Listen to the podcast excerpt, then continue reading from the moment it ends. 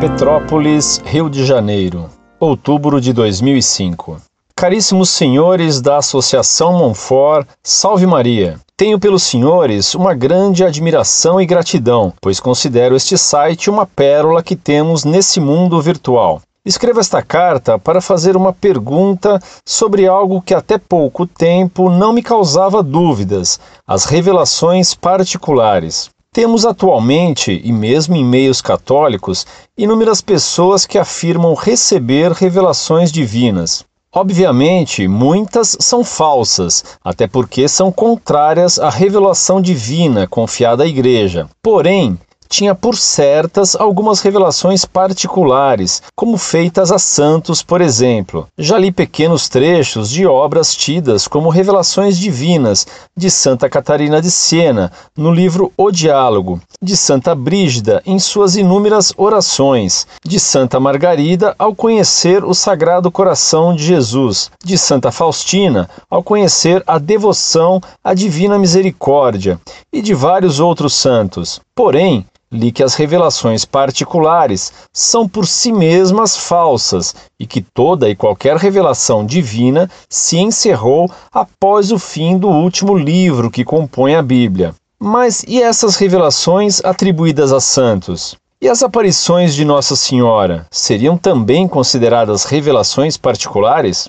O que diz a Igreja Católica oficialmente? O início dessa minha dúvida foi algo que li em outro site que também se afirma católico. Transcrevo a seguir o trecho.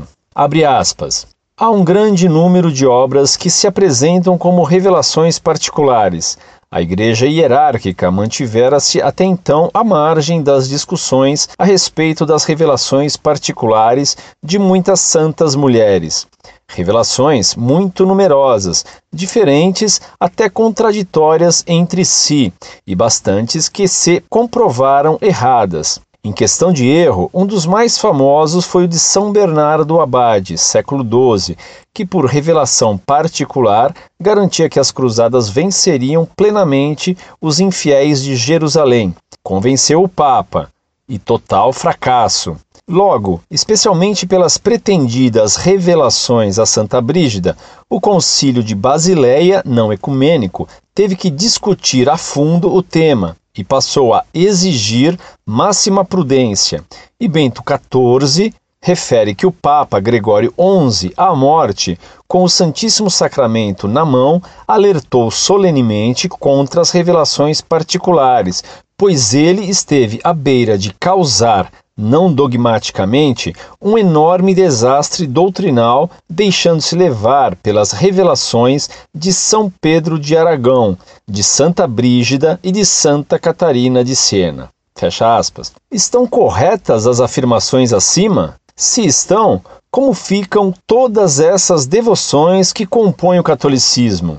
Conheço parte da revelação recebida por Santa Brígida desde criança, e foi costume de minha família rezar os sete Pai Nossos em honra do sangue de Jesus, as sete Ave Marias pelas sete dores de Nossa Senhora, as quinze orações de Santa Brígida. Sempre soube que os papas incentivavam essas práticas devocionais e que as revelações de Nosso Senhor Jesus Cristo e Nossa Senhora eram verdadeiras.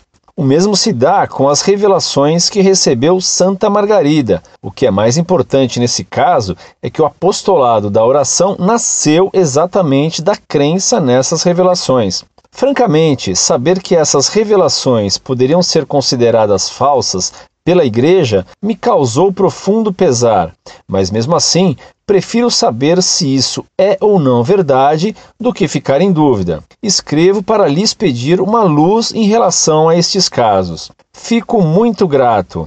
No Sagrado Coração de Jesus e Imaculado Coração de Maria.